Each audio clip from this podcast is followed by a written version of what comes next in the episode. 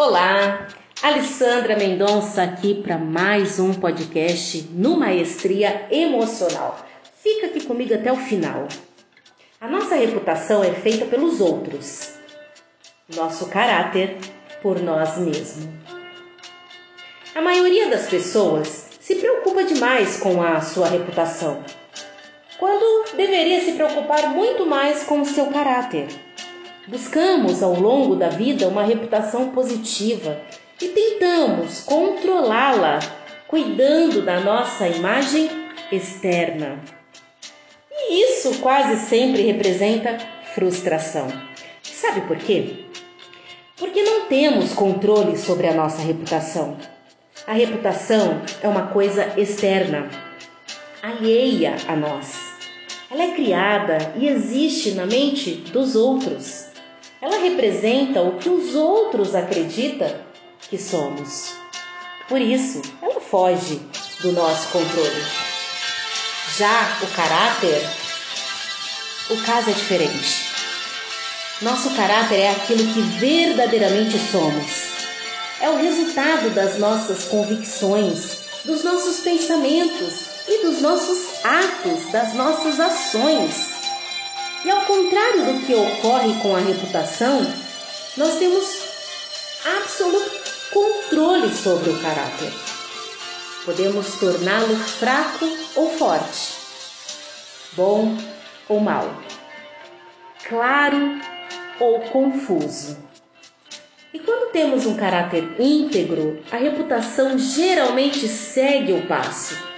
Mas mesmo que não seja assim, não nos importamos muito, porque ele perde o seu significado. Deixamos de nos preocupar tanto com ela.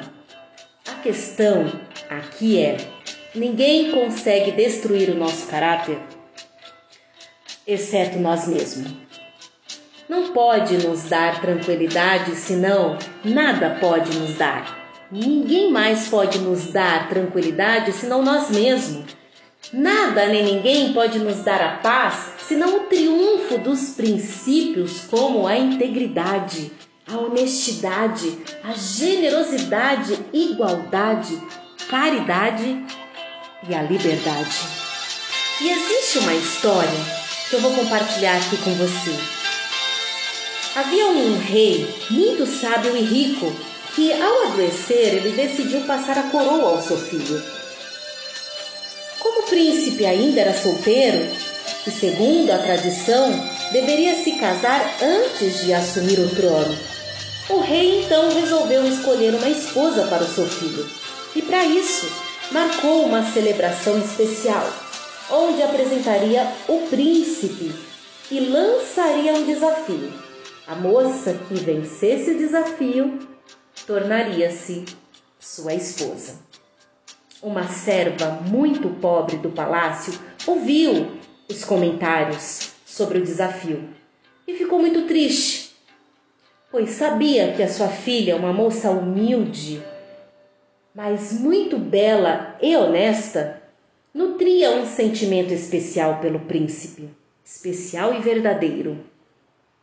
O sonho da moça era, pelo menos algum dia, poder ver o príncipe de perto quando a mãe chegou em casa, a sua filha já a esperava. Esperando uma autorização da mãe para participar do seu desafio, pois a filha já estava sabendo, já tinha ouvido o comentário. Cética, a mãe tentou desencorajá-la. Minha filha, o que você faria lá? Estarão presentes as mais belas e ricas moças da corte. Tire essa ideia de sua cabeça. Eu sei o quanto gosta do príncipe. Sei que deve estar sofrendo, mas não transforme esse sofrimento em uma tortura ainda maior. Mãe, respondeu a filha, sei que não serei a escolhida, mas é minha única oportunidade de ficar pelo menos alguns momentos perto do príncipe. Isso já me fará muito feliz. Mesmo relutante, a mãe acabou consentindo e no dia da celebração a moça foi ao palácio.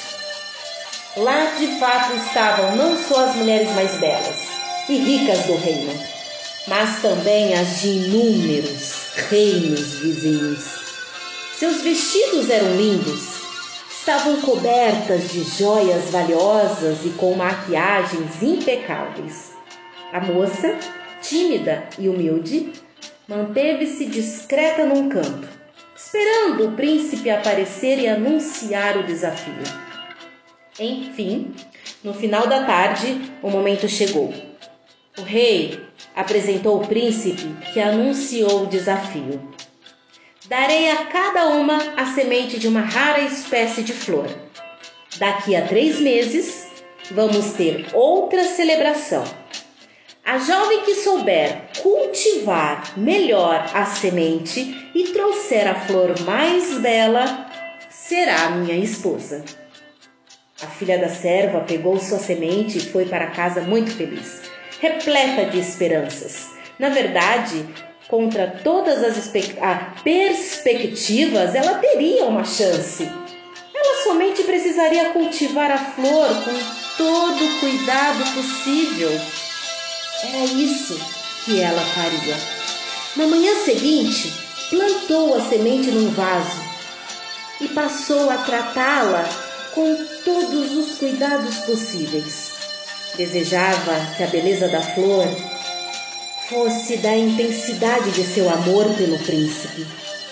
Se isso acontecesse, ela já se sentiria satisfeita.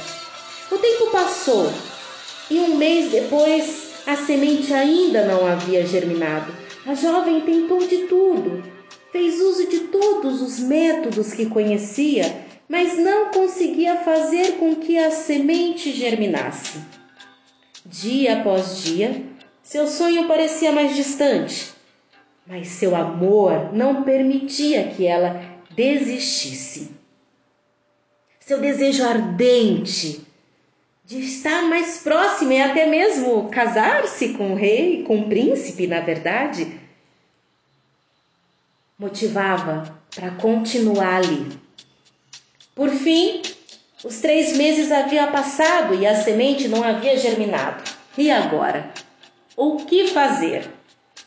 Dias antes da celebração, ela já implorava desesperadamente para que sua mãe a deixasse retornar ao palácio.